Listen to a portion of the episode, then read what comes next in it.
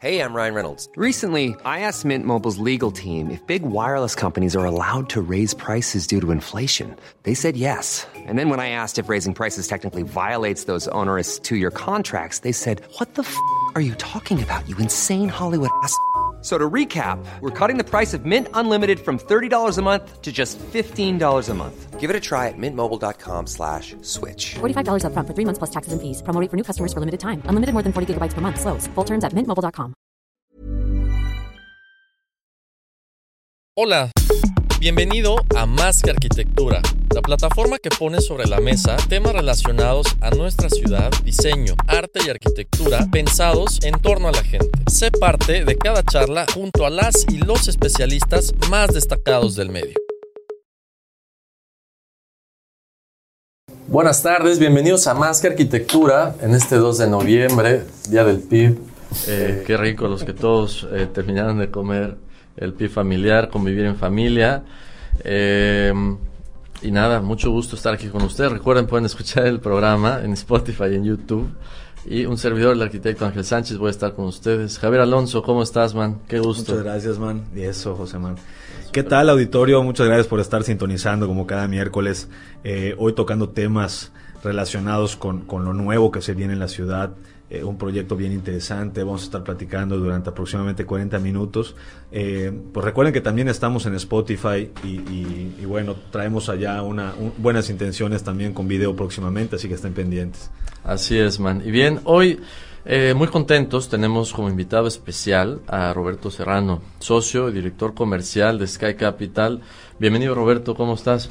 Ángel, Javier, muchas gracias por la invitación. Es un gusto Gracias. estar por aquí. La verdad que apenas nos dimos cuenta los foráneos que hoy era un día festivo aquí en Mérida. pero bueno, lo creo que lo estamos disfrutando, que no hay tráfico. Así es, así un, es, día, un día tranquilo, ¿no? No, y la lluviecita cayó a todo dar, yo creo, Así ¿no? es. Además, el PIB como pesa con esta lluvia ya al rato, hay que patear a Maca. Exacto. que patear la marca. Eh, bien, hoy, eh, ¿qué nos trae el día de hoy con, Roberto? Vamos a hablar de proyectos importantes en nuestra ciudad, en nuestro estado y desde luego, pues en el sur de nuestro país, ¿no? Eh, platícanos un poquito el contexto, Roberto, de, de Sky, el primer rascacielos del sur del país. Eh, primero, bueno, ¿qué entendemos por rascacielos y qué entendemos por este tipo de edificios, ¿no? Antes de meternos de lleno.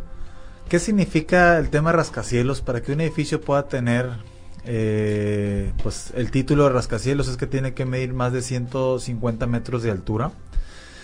Realmente rascacielos es el único desde Puebla hasta Panamá. De en toda esa, desde Puebla hasta Panamá, realmente no tenemos ningún edificio arriba de 150 metros de altura. Hay un par en construcción, por ejemplo Guatemala es el país que más se acerca con este tipo de edificaciones y es por eso que pues es el primer rascacielos no solo del sureste, sino también de muchos países de Centroamérica. De acuerdo. Padrísimo, y qué padre tenerlo acá, ¿no? En nuestras Sí, tierras en, del en Mayar. nuestras tierras, así es. Y bueno, ¿de dónde sale la necesidad, Roberto, de, de poner este proyecto aquí? Además es un proyecto insignia para ustedes, ¿no? No, eh, no se hacen rascacielos todos los días. 100%. Eh, somos humildes, es nuestro primer proyecto de esta magnitud. Ya habíamos tenido mucha experiencia y casos de éxito con proyectos de 15 niveles, 13 niveles, 8 niveles, de proyectos que no superaban 350, 500 millones de pesos. Migramos de en un salto a proyectos arriba de 2 mil millones de pesos. Eh, ¿De dónde deriva? Realmente como los que estamos un poquito metidos en el tema de desarrollo inmobiliario, eh, no es quien hace el proyecto más bonito, no es quien, este, no es un concurso de belleza con el tema de la arquitectura, ni quien tiene el edificio más alto. Eh, eventualmente es un negocio quien, pues, buscar el negocio rentable. ¿De Así dónde es. viene el negocio rentable? Es lo que estaba demandando la ciudad de Mérida. La verdad que con los edificios teníamos siete desarrollos entregados en Mérida nos estuvimos sorprendiendo mucho porque no solo se estaban vendiendo en tiempo récord, se estaban ocupando en tiempo récord. No, no, no terminábamos ni siquiera un 30% de avance de construcción, ya estaba 100% vendido. Y antes del primer año de inauguración ya teníamos más del 75% de ocupación. Nos estábamos dando cuenta que no nos estábamos dando abasto con el mercado, nos estábamos dando cuenta que mucho de la competencia AAA tampoco estaba atendiendo esta rápida absorción que estaba teniendo Mérida. La verdad que creo que a nivel nacional sabemos lo popular que es Mérida hoy en día. Primero Así como es. una ciudad para el retiro, pero se vino una ola en el tema industrial, se vino una ola en el tema comercial, retail, corporativo, en el tema médico hizo un boom. en los últimos Así cuatro o cinco años y efectivamente nos tardamos cuatro años en pura planeación y análisis precisamente para llegar a lo que tenemos un rascacielos el hoy, en hoy en día. Excelente. Buenísimo. Esta necesidad de, de oficinas, ¿de dónde viene, eh, Roberto? ¿Por qué tanto espacio corporativo necesitamos en Mérida? ¿Qué está pasando? ¿Es la gente que viene? ¿Es- ¿Son las empresas que se mudan? ¿Cómo funciona? Qué buena pregunta, Ángel. Mucha gente a nivel nacional, Monterrey, Ciudad de México, Guadalajara, Nueva York, las ciudades grandes, no solo aquí en México, están asustados con el inventario de oficinas. ¿Por qué? Porque la pandemia arrojó mucho inventario en disponibilidad con el tema de oficinas. Parecería irónico entonces, ¿no? Exactamente, totalmente lo contrario de lo que estamos viviendo aquí en Mérida. Una, porque Mérida se concentra, el 90% de las empresas registradas en Yucatán son pymes, son de 0 a 9 empleados. No somos la Ciudad de México en donde predominan los corporativos que tienen arriba de 300, 400 empleados cada corporativo. Eh, el número dos es que Mérida no tenía inventario de oficinas. ¿Por qué? Porque el 89% de todas las oficinas en Yucatán están en casa habitación. Así es. No es rentable, no tienen estacionamiento, seguridad, áreas de lobby, comedores para empleados, bien ubicados, etc, etc, etc. Efectivamente, eso fue lo que hemos estado aprovechando. Vendemos mucho que nuestros edificios de oficina pues tienen una ocupación arriba del 90% ahorita. Uno de ellos lo inauguramos cuatro meses antes de pandemia y acabamos de alcanzar el 89% ahí en Skywalk frente a la isla y es, una, y es un edificio únicamente corporativo y business class. Lo más golpeado en la pandemia fueron esos dos giros y ahorita lo tenemos con 89% de ocupación. ¿Qué quiere decir? Que en plena pandemia se ha estado terminando de ocupar. Correcto. El grueso de la ocupación es business class entonces. ¿A qué te refieres con esto? Sí, business class, precisamente lo que mencionaste ahorita, la- todas las gentes, pymes y empresas grandes que están migrando a Mérida están demandando estos espacios. Nota, nosotros en Sky City, un edificio corporativo que inauguramos en 2017, le estábamos apuntando a toda la gente forana que estaba llegando y demandaba este espacio. Sin embargo, nos dimos cuenta cuando se ocupó Sky City que no absorbimos absolutamente nada de la gente foránea. El que migró fue el yucateco que se migró de una casa habitación a un edificio de oficinas. Correcto. correcto. Interesante. Yo creo que también el- el- el- el- la valorización de la tierra y los espacios inmobiliarios en la, en la ciudad de Mérida va empujando un poquito a que se prof- como que se profesionalice el, el, segmento suelo corporativo, ¿no? También. El segmento corporativo, exactamente, porque antes era una alternativa a tener la vivienda, pero hoy si compras cualquier casa en un millón de pesos pegadito al norte en cualquier colonia, pues por un millón ochocientos te vas a una super oficina, en una super ubicación. ¿no? 100% lo has dicho. Este, otra cosa, el cap rate en el tema habitacional, casa, habitación, eh, con el tema residencial, comparado con el tema de servicios como es oficinas, consultorios, comercial, es mucho más castigado el tema de vivienda. Sí. Sí. sigue creciendo mucho, se sigue absorbiendo y se sigue ocupando muy rápido igual Mérida, pero una casa que te cuesta 5 millones la puedes rentar en máximo 25, 30 mil pesos. Sí. Y en el tema de oficinas, lo que te cuesta 5 millones lo rentas en 40, 50 mil pesos. Es casi el doble del cap rate, lo que le saca un inversionista comparado a casa habitación a lo que es algo de servicios. Claro, y la logística también es a veces más práctica, ¿no? Entonces, como modelo de negocio de inversión, pues ahí echar ojo. Vamos a quedarnos con es. esta idea, vamos a un corte y regresamos con más que arquitectura. Más que arquitectura. Estamos de vuelta en Más que Arquitectura para los que van sintonizando. Estamos platicando hoy sobre rascacielos, sobre proyectos importantes que están sucediendo en la ciudad y en específico del edificio de Sky. Eh, Roberto Serrano, vamos retomando el tema, si te parece. Vamos a situar un edificio importante en el norte de la ciudad, ¿correcto? ¿Cuál es el contexto urbano y cómo va a jugar este nuevo personaje de la ciudad con la ciudad? Bueno, son varias variables las que tuvimos que aportar a la ciudad con este tema del contexto urbano. Una de ellas, un edificio de esta índole no puede estar ubicado en una zona de tráfico. Tuvimos que ubicarnos en una zona libre de tráfico. Las pocas zonas de la ciudad que hoy en día tienen libre de tráfico, obviamente es sobre periférico. Y más en una área de sobre periférico que tiene un carril de desaceleración. ¿Qué quiere decir? En donde tenemos cualquier salida de la ciudad, ya sea el norte, sur, este, oeste, este, sin semáforos, este, sin pasos eh, de topes altos, etcétera, porque pues obviamente es un edificio que va a albergar entre 3.500 y 5.000 personas y es algo que no, no puede generar. Tenemos que siempre contribuir y los desarrolladores es ese compromiso que no es nada más respetar los lineamientos de desarrollo urbano, sino precisamente contribuir con las necesidades que está teniendo la ciudad. El otro tema es Así que es. la huella que estamos ocupando, realmente sabemos que al- hay gente que, aprecia Mérida por todas sus áreas verdes, el tema de los cenotes y demás, y a veces no le encanta lo urbanizado que se está convirtiendo Mérida. De acuerdo, Pero- es, un, es un buen punto.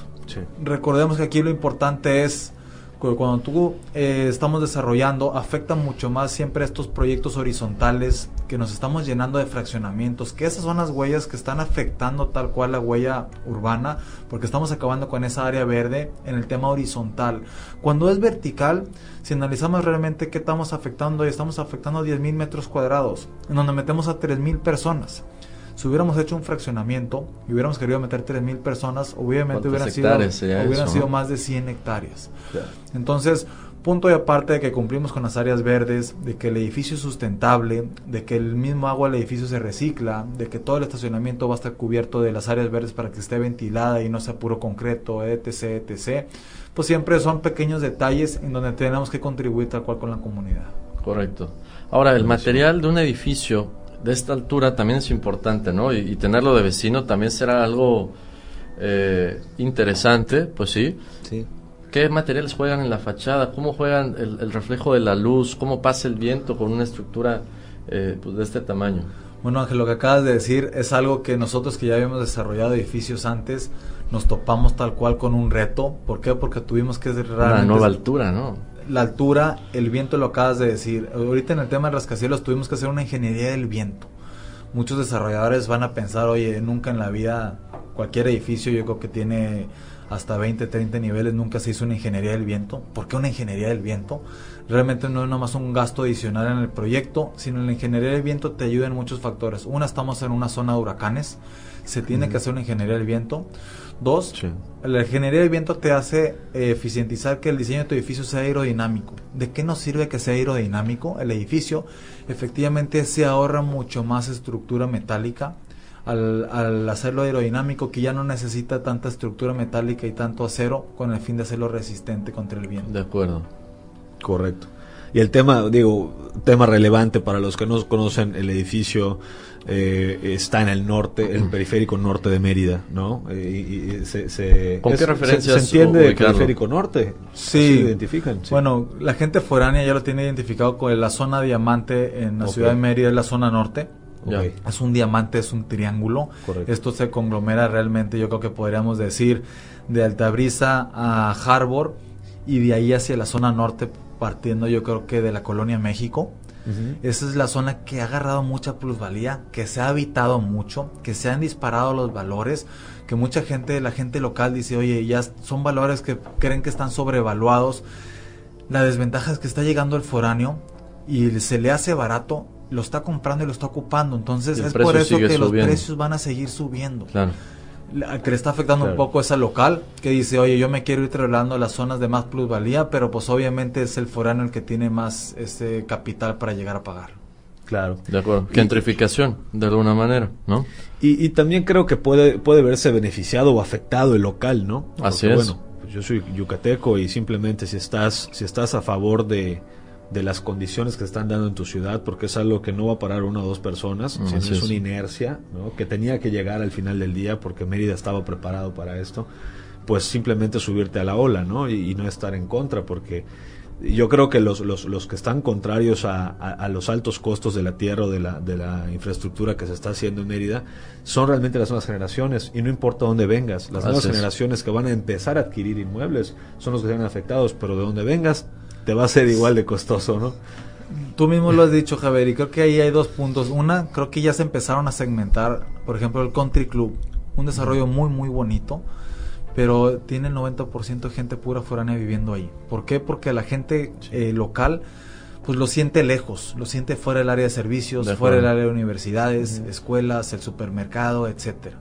Sí. Obviamente el foráneo dice, oye, estoy a 15, 10 minutos. pues, Fabuloso, ¿no? Viniendo del DF, dicen, oye, es un lujo tener esto acá. Sí, Entonces son unas por otras y conforme va subiendo el valor de la tierra, como todo desarrollador sabemos, pues igual ya no, ya no es rentable tener una casa ahí, pero puedes comprar un departamento. Correcto. Así es. Y vendes tu casa. Muy bien vendida.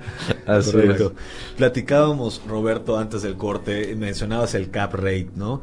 Y como este término, tenemos muchos términos financieros, que no es que nos metamos a, a profundidad en la parte, digamos, que técnica, económica, pero a grandes rasgos, ¿cuáles son los términos que tenemos que conocer para entender un poquito el mundo inmobiliario, ¿no? ¿A qué se refieren y, qué es lo que promete este edificio que estás planeando? Pues mira, prácticamente hay veces que el, el término cap rate en particular a veces confunde a muchos y creo que todo el mundo lo podemos entender. ¿Qué es el tema del cap rate? Es cuánto te deja la inversión que le estás haciendo a tu inmueble. ¿Qué quiere decir?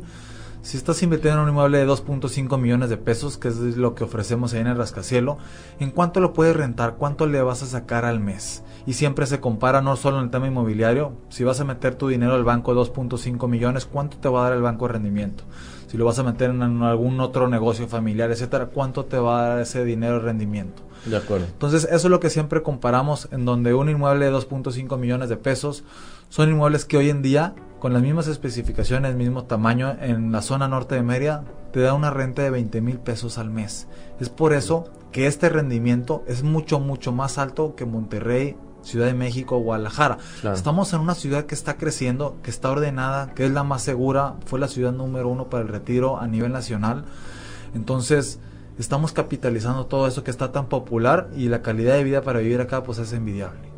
De acuerdo. Ok, perfecto. ¿Algún otro concepto financiero, Roberto, que deba de conocer Radio Escucha para, para terminar de escuchar el programa? Sí, algo que siempre les digo a toda la gente que está invirtiendo en Mérida, porque se ha vuelto tan popular invertir en tierra igual, Claro. toda la venta de chiquilotes y demás. La única diferencia La venta. eh, De de invertir en una tierra, en un lote y de vender en un inmueble terminado es que las dos te dan plusvalía. La diferencia es que el inmueble terminado no solo te da plusvalía, te puede generar rentas. Entonces son dos rendimientos cuando se inviertes en un producto terminado, porque te puede generar un flujo mensual y punto y aparte te está generando la plusvalía. Cuando compras un terreno, no tienes más que lo compras y sentarte a esperar por años. Sí puede ser muy rentable, sí va a agarrar plusvalía, pero no vas a recibir un solo peso en todos los años que te sientes a esperar a ver qué tanto valor agarra. En el tema de un inmueble terminado, mes a mes puedes recibir tal cual ese ingreso de rentas. Claro. Excelente.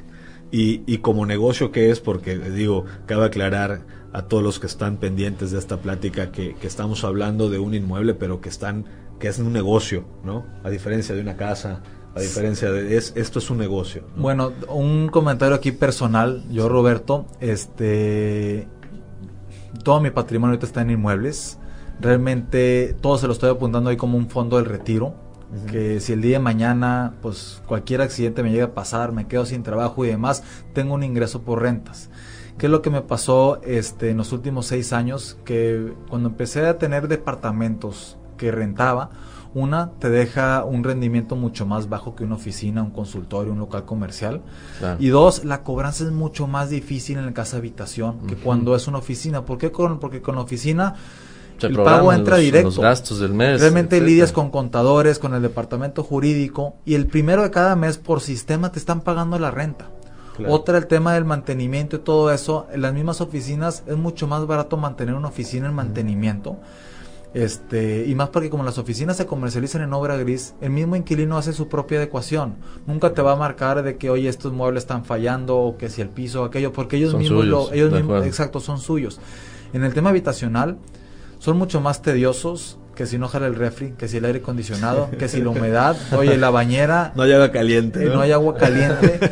Entonces, yo la verdad en lo personal me deslindé del tema de departamentos y casas para la renta y estoy concentrado únicamente en el tema de servicios como corporativo. Excelente, excelente tip, ¿no? Porque eh, eh, el- A veces el- no sabemos de qué va la cosa y por qué la tendencia también pegada a la, a la demanda. Así es. De hecho, bueno, hasta hace poco no habían estas ofertas inmobiliarias, me Así refiero a, a espacios disponibles para invertir de esta forma, entonces la alternativa era casas o departamentos en donde tenías que lidiar con el señor o la señora que muchas veces no eran de tu agrado, ¿no? Entonces y te retenían la renta hasta Así que es. hasta que encuentres el pozo, ¿no?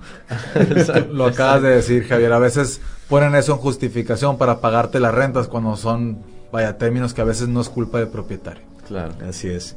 Y bien, habla, regresando a un tema de, del edificio, a- ahora sí del recubrimiento, mencionabas, Ángel San, en- bueno, nos, nos vamos a meter al tema del acabado del vidrio. Antes ¿no? de meter, exacto, que es, es un tema clave también, ¿no? Hablando de, de este vecino, este rascacielos que vamos a tener y el cual hay que convivir, ¿no? Hay que a veces vivirlo y a veces lo vamos a convivir desde fuera. Pero antes de eso vamos a un corte y regresamos con más que arquitectura.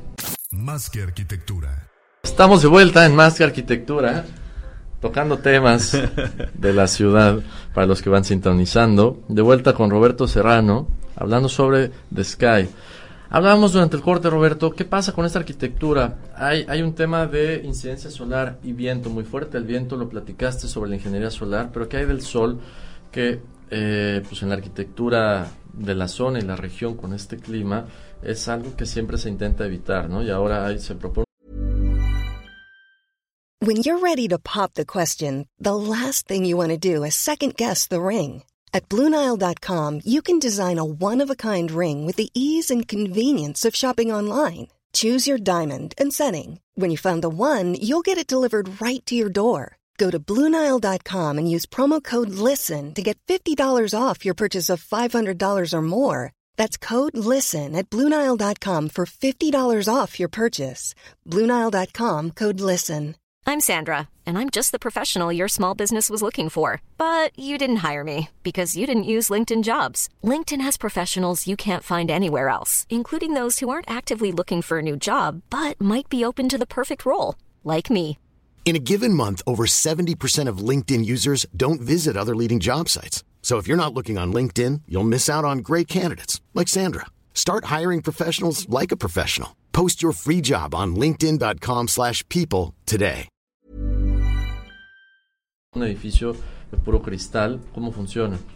Qué buena pregunta, Ángel. Eh, creo que es algo que los locales sabemos que es muy, muy atípico al resto del país. Aquí tenemos unas temperaturas mucho más altas, el sol pega mucho más fuerte. Por ejemplo, la gente que viene al DF no está acostumbrado a estas temperaturas Así ni a es. este sol. ¿Qué tuvimos que hacer? Tuvimos que emigrar a la tecnología con un cristal eh, que es Duo Vent. ¿Qué es el tipo de cristal Duo Vent que se llama un cristal insulado? Es un doble cristal.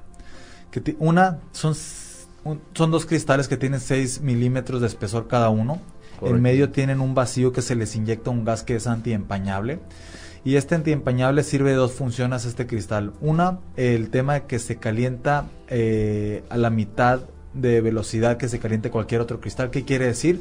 Que le puede estar pegando el sol todo el día y se va a calentar a la mitad de velocidad que cualquier otro cristal. Esto sirve precisamente para que el usuario, el propietario, el inquilino le cueste la mitad de energía eléctrica enfriar su oficina. Claro.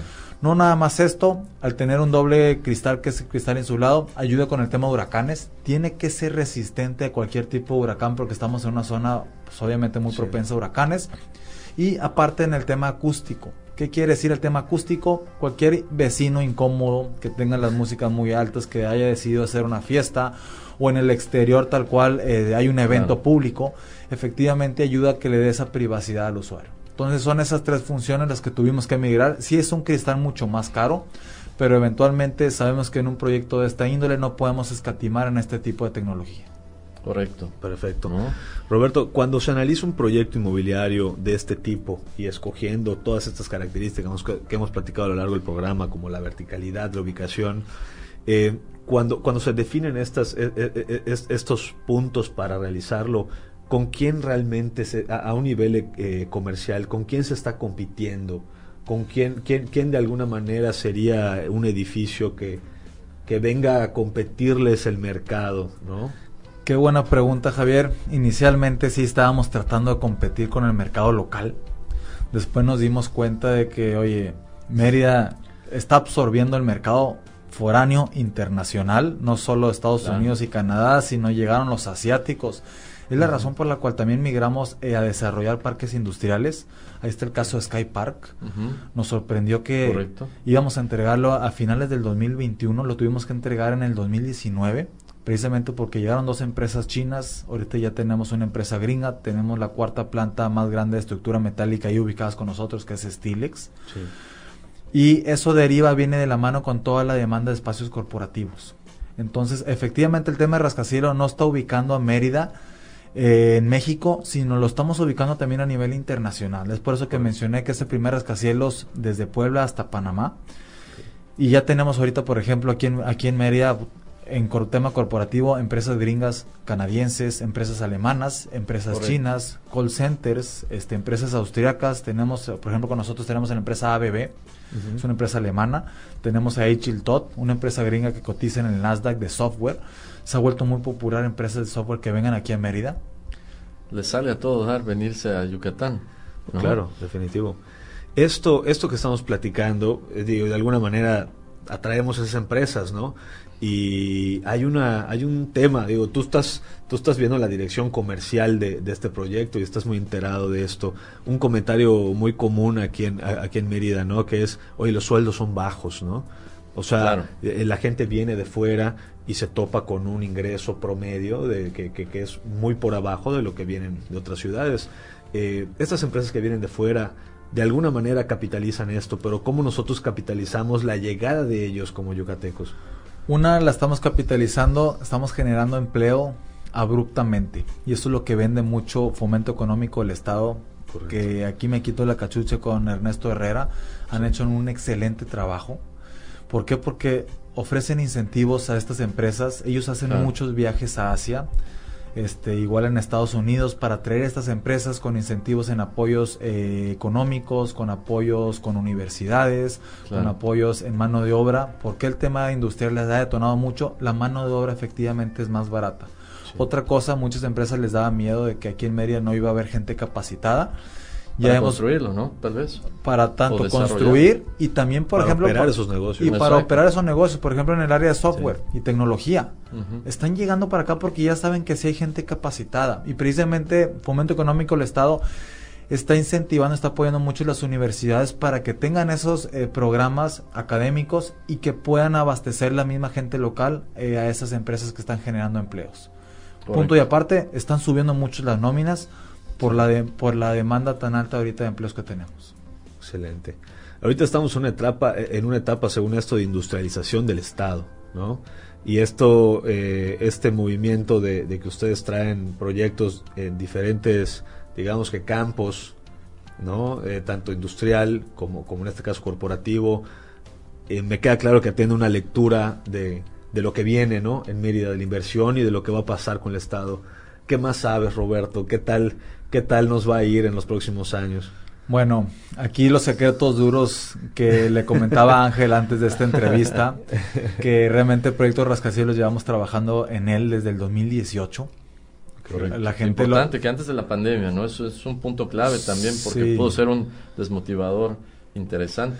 Teníamos tres años antes de la pandemia trabajando en este proyecto, ingenierías, planeación, eh, absorciones de mercado, qué giros iba a tener, por qué esos metros cuadrados, qué funcionalidad iba a tener, qué tipo de espacios teníamos que salir a comercializar. Y cuando vino la pandemia, por un lado estábamos considerando detenernos un poco y ver qué iba a pasar con el mundo, pero después nos dimos cuenta que Mérida no se estaba deteniendo en la pandemia. Realmente no se detuvo, Sí. tuvo un boom en el tema industrial en, la- en plena pandemia eh, Yucatán. Correcto. Después tuvimos una muy rápida aceleración cuando estábamos inaugurando Skyward cuatro meses antes de pandemia y se estaba ocupando rapidísimo. En Mérida nadie se detuvo, siguió creciendo. La gente, creemos que incluso la gente de DF, Monterrey, Guadalajara, que sí la vivió más duro, empezó a migrar a ciudades como Mérida por calidad de vida, bajo costo, mayor tranquilidad, mejores oportunidades y eso impulsó más a Mérida. Entonces, eh, lo que nos espera ahorita Mérida, la verdad, todo dependemos siempre nosotros para tomar decisiones con estudios de mercado. Pues viene un panorama todavía con un pronóstico mucho más acelerado. La verdad que hay que capitalizarlo nosotros que estamos acá. Claro. Y es por eso que la gente sigue viniendo para acá. Claro, claro, claro. Y ahorita este tipo de proyectos, mencionas hace un ratito Country Club, ¿no? Este edificio de Sky que están haciendo, definitivamente le estamos tirando un ticket eh, alto, ¿no? O sea, a, un, a- a un mercado nicho, por así decir. La verdad que sí, te soy honesto, Javier. El country, la verdad que es, es caro para vivir, está extremadamente bonito. El tema del rascacielos, el costo de un edificio cuesta lo mismo aquí que en el DF que en Monterrey. ¿Por qué? Porque el costal de cemento cuesta lo mismo, es un commodity. El acero cuesta igual, no es como que el acero cuesta más barato aquí. La mano de obra pues es un margen muy muy pequeño, entre un 4 y un 6%, lo que te nos pudiéramos ahorrar. Entonces, el edificio cuesta igual aquí o en DF. Es por eso que los precios siguen subiendo y ahorita con la alza, con la inflación, etcétera, siempre se van a empezar a igualar los precios en edificaciones iguales. De acuerdo, Porque el por costo exacto, Claro. porque el costo siempre va a quedar estando igual. Entonces, efectivamente, ¿por qué se sigue absorbiendo? ¿Por qué se sigue vendiendo? Porque la gente de mucho capital está llegando para acá.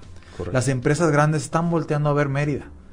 De ahí es donde deriva el por qué aprovechar esta ola. Ok. Correcto. Entonces la ola viene, viene también eh, de, este, de este nicho, ¿no? De este mercado alto, porque no sé si se acuerdan que todos llevamos aquí más de 10 años, creo, en, en Mérida, y, y hace 6 años teníamos ingreso de gente, tenía, se estaba gentrificando nuestra ciudad, pero en un segmento de alguna manera como medio, medio bajo, ¿no? Con Mm, inversiones correcto. pequeñas, en, en- en casas pequeñas, y ahorita vemos cada vez que se venden casas de arriba de 10, 12 millones de pesos, oficinas, ¿no?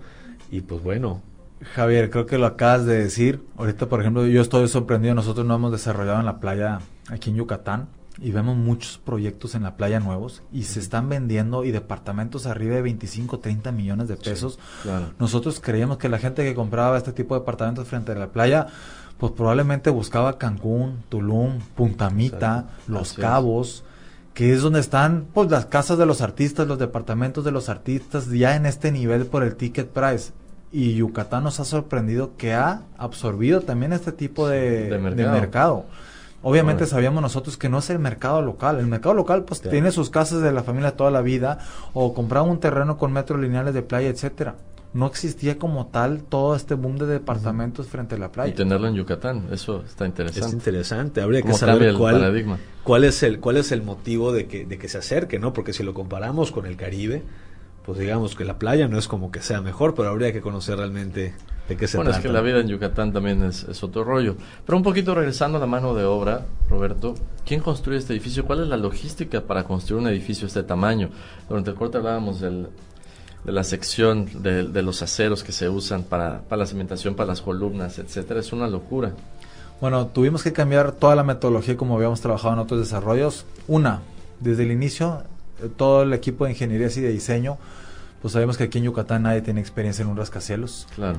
Salimos a buscar en el DF y nos dimos cuenta que en el DF los edificios más altos de Reforma, Santa Fe, los edificios más altos de Nuevo León, eh, los habían operado empresas de ingeniería gringas. Una de ellas es Arup y otra es AKF. Son empresas de ingeniería líderes a nivel mundial en el tema de rascacielos. Correcto. Fuimos a buscar al experto.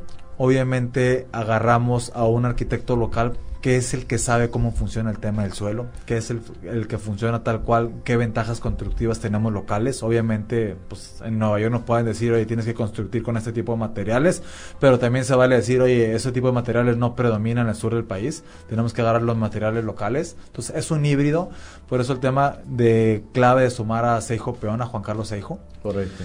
Y es ahí donde tuvimos que migrar en ingenierías, en sistemas de construcción, por ejemplo, el tema del acero.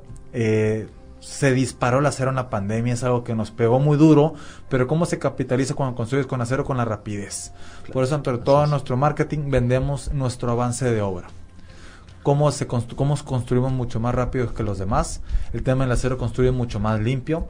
La altura entre losa y losa puede ser mucho más alta. Vendemos mucho que entre losa y losa tenemos 420 en cualquier Buenísimo. casa habitación, departamento, sabemos Hay que ronda en 280, tres, hay forma, 280. claro. Sí, sí. Entonces sabemos que esto es para que brindar un producto triple A. Excelente. Acá el tema del acero y, y- y relacionado con las alzas que ha tenido el acero, ¿no? Últimamente, esto que comentas, eh, me queda claro también que el que pega primero pega dos veces, ¿no? Y, y ustedes marcan una un, un perfil urbano distinto y, y el que quiera copiarles pues será en otro costo. 100%. El que, no el que no construyó, empezó a construir en el 2020, ahorita ya le cuesta un 15% más. Correcto. Será más complicado. Nos quedamos con eso. Vamos a un corte y regresamos con más que arquitectura. Más que arquitectura. Estamos de regreso con más que arquitectura, eh, aquí platicando de este proyecto eh, nuevo en la, al, al norte de Mérida, eh, Daskai, y está con nosotros Roberto Serrano para, para platicarnos un poquito más de este tema. Eh, ya para cerrar el programa, platicábamos un poco de cuál es la certidumbre que tenemos para estos años, Roberto, eh, la certidumbre que este edificio, este proyecto transmite al- a, a- a sus inversionistas y a sus clientes? Bueno, eh, realmente soy honesto. La certidumbre es de la ciudad de Mérida. Es, una, es un mercado muy sano. Y más ahorita con todo lo que hemos vivido, la inflación durísima que nos pegó este año. Obviamente la gente a veces solo ve el número del 8% que tuvimos general, pero sabemos que ciertos materiales se dispararon al 15, el 30. Y hay gente, a veces esto a la gente le causa miedo. Entonces, ¿qué es lo que hace? No quiere invertir, guarda su dinero en el banco. El tema es que ese es el primer error que se hace porque ahí ya está perdiendo dinero. Lo tuviste en el Exacto. banco, obviamente no te dio casi nada de interés, un 3, un 2, un 4 cuando mucho y tuviste una inflación del 8. Oye, brother, perdiste el pérdida. 4% de todo tu patrimonio que estuviste guardado en el banco. Claro. Y a la hora de comprar un inmueble en una ciudad como Mérida, en donde la plusvalía va mucho más acelerada de la inflación, ¿qué plusvalías tenemos en general? Entre el 10 y el 12, hay proyectos que a veces tienen el 24, el 18 anual. Entonces, una, pueden aprovechar de comprar financiado. Una, no te descapitalizas. Estás amarrando un departamento de 3 millones de pesos y estás pagando 500 mil pesos de enganche y luego estás pagando mensualidades. Y aparte estás agarrando ahí la plusvalía anual de todo el proyecto Así y esta es la plusvalía que tiene el mercado. Entonces, un mensaje en general es, pues pongan a mover su dinero. Hoy en día Mérida es muy rentable invertirlo en el tema inmobiliario. Es por eso yo vengo de Monterrey, viví en la ciudad de Querétaro, una ciudad también muy muy rentable, pero nada comparable a lo que tenemos aquí en Mérida. Ya cumplo 12 años aquí en Mérida y pues qué mejor estar parados en este negocio en este momento. Correcto. Excelente, está clarísimo, clarísimo. Buenísimo. Po- Pongan a mover su dinero, señores. Exacto. Queda claro. Y bueno, y también son las cosas de la vida, ¿no, Roberto? Hablábamos antes de iniciar el programa eh, del ciclismo. Te fuiste a esta parte inmobiliaria. Cuéntanos un poco de eso, porque es parte importante de lo que te ha llevado a hacer esto y, y que lo haces de esta manera también. Sí, muchas gracias Ángel. La verdad que mi sueño, creo que como todo mundo, unos queríamos ser bomberos, otros... Astronautas. Exactamente, astronautas, trabajar en la NASA. Bueno, yo quería ser ciclista profesional. Sí viví seis años este sueño. El único tema es que después nos topamos con la realidad. Aquí en México, pues no se paga muy bien de ser un ciclista profesional. Yo creo que el único deporte que paga bien es el fútbol, soccer. Y cuando, Claro. eres, y cuando eres de los buenos. Entonces, eh, después de estar seis años como profesional, tuve dos récords mexicanos, fui ocho veces campeón nacional, estuve en la selección nacional pues más de 10 años. Eh, me salgo del ciclismo, me pongo a trabajar. Realmente mantengo el ciclismo por mantener las becas a nivel federal. Eh, tengo una beca eh, por gobierno federal y por gobierno estatal en donde me pagaron una nómina. Eh, esa la mantienes mientras estás en la selección nacional y me sorprendí que ya combinando mi trabajo con el deporte me empezó a ir mejor en el deporte. ¿Por qué? Porque ya corría sin presión, corría por amor al deporte, ya no dependía de eso. Así Entonces- es. No era la chamba, eso que Exacto. disfrutabas tanto, ¿no? Y algo que me ayudó mucho que aquí en Mérida, pues obviamente no estamos en la Ciudad de México, te puedes salir en bici desde donde estés, eh, es muy muy seguro, no te van a asaltar, no corres riesgos. Entonces, afortunadamente estoy capitalizando eso todavía. Obviamente ya el ciclismo ya nada más es un hobby, pues tenemos una fiesta mucho más interesante con el proyecto del rascacielos, el parque industrial y todo lo que viene en puerta. Buenísimo. Excelente. Qué, qué Y- gusto. Roberto, ¿y qué viene en puerta? Esa sería la siguiente pregunta. La verdad que creíamos que íbamos a querernos parar un poco después de este rascacielos que era un rato tan grande y nos está sacando canas a todos. Sí, claro. Eh, creo que ha sido todo lo contrario. El éxito que ha tenido este rascacielos, eh, hemos pensado ya más allá. Viene un proyecto tres veces el tamaño del rascacielos después de este. Wow. Viene aquí en Mérida. La verdad que ya hemos analizado en estudios de mercado no solo Mérida, hemos analizado Panamá, hemos analizado la Ciudad de México. Claro. Ciudades en donde, en donde hacer proyectos arriba de 6 mil millones de pesos y seguimos apostándole a Mérida. Entonces sabemos que esto viene por un buen rato, no es nada más este momento. Nosotros creíamos que el boom era hace 8 años, nada que ver el boom que tenemos ahorita y sabemos que viene todavía mucho mejor. Sí, aprovecharlo entonces, ¿no? Queremos capitalizar todos los giros en el próximo proyecto, el tema hospitalario, el tema consultorios, el tema de, de departamentos, este corporativo desde luego, el tema de retail. Vimos el éxito que tuvo la isla, que los tenemos ahí Sí. en, en sinergia con nosotros, entonces pues realmente es capitalizar lo, lo padre que estamos teniendo en esta ciudad. Excelente, excelente. Y hacerlo también como, como ciudadanos, ¿no? Desde luego. Así es, creo que tenemos que tener una mente muy madura como ciudadanos, ¿no? Para poder aceptar, eh, subirse a la hora, no solamente en la parte económica, sino entender toda la gente que llega, ser amables y, y para los que llegan también entender la Lo situación mismo, de la ¿no? cultura, ¿no? Y, mantener esta cultura, porque si Mérida es lo que es hoy, pues se debe a, a la forma en la que se hacen las cosas acá, ¿no? Correcto, y, y de acuerdo. Eh, Roberto, antes de irnos, datos generales de Sky. ¿Dónde lo encontramos? Eh, ubicación, ¿cuándo se termina? Ok, eh, está en el norte de Mérida. Tenemos dos showrooms, uno en uno de nuestros edificios Sky City y otro en otro de nuestros edificios Skywork. Sky City sobre la García de la Vina, Skywork frente a Plaza La Isla. ¿Correcto? Eh, es un edificio de 160 metros de altura. Tenemos todos los giros, departamentos, consultorios, amenidades médicas, eh, oficinas corporativas, restaurantes, bancos, farmacias. Tenemos un auditorio, salas de juntas, tintorería, mensajería y paquetería, cajas de seguridad y bueno, me podría aquí ahorita ir Y, y un siguiendo. poquito para armar la vida, ¿no? Que, que todo esto implica, desde luego. Es correcto. Entonces, eh, realmente queremos satisfacer que no nos se nos fuera ningún giro. Obviamente el tema industrial es el que el único que no cabe en el tema del rascacielos, pero por, Así por es. eso ese está ubicado ahí en la salida de Cancún. Buenísimo. Excelente. Nos quedamos con eso. Pues no se pierdan el podcast. Lo pueden escuchar en Spotify al final de la semana. Muchas gracias, Tania, por los controles y que estuvo muy dinámica la, la conexión hoy. Javier Alonso, gracias. Muchas gracias Ángel San, José Man, muchas gracias aquí apoyando con, con los micros y las cámaras. Roberto, gracias por estar con nosotros el día de hoy. Invitadísimo para estarte en, para sentarte en esta mesa y seguir charlando de lo que viene, ¿no? No, muchas gracias a ustedes por la invitación. La verdad que temas muy relevantes. Yo más que un gusto, este es mi pan de todos los días, lo platico con gusto y no es nada que tengo que preparar. Entonces, ojalá vengan más programas así de ustedes. Adelante, Gracias. claro que sí. Pues nos vemos con más arquitectura. Hasta la próxima.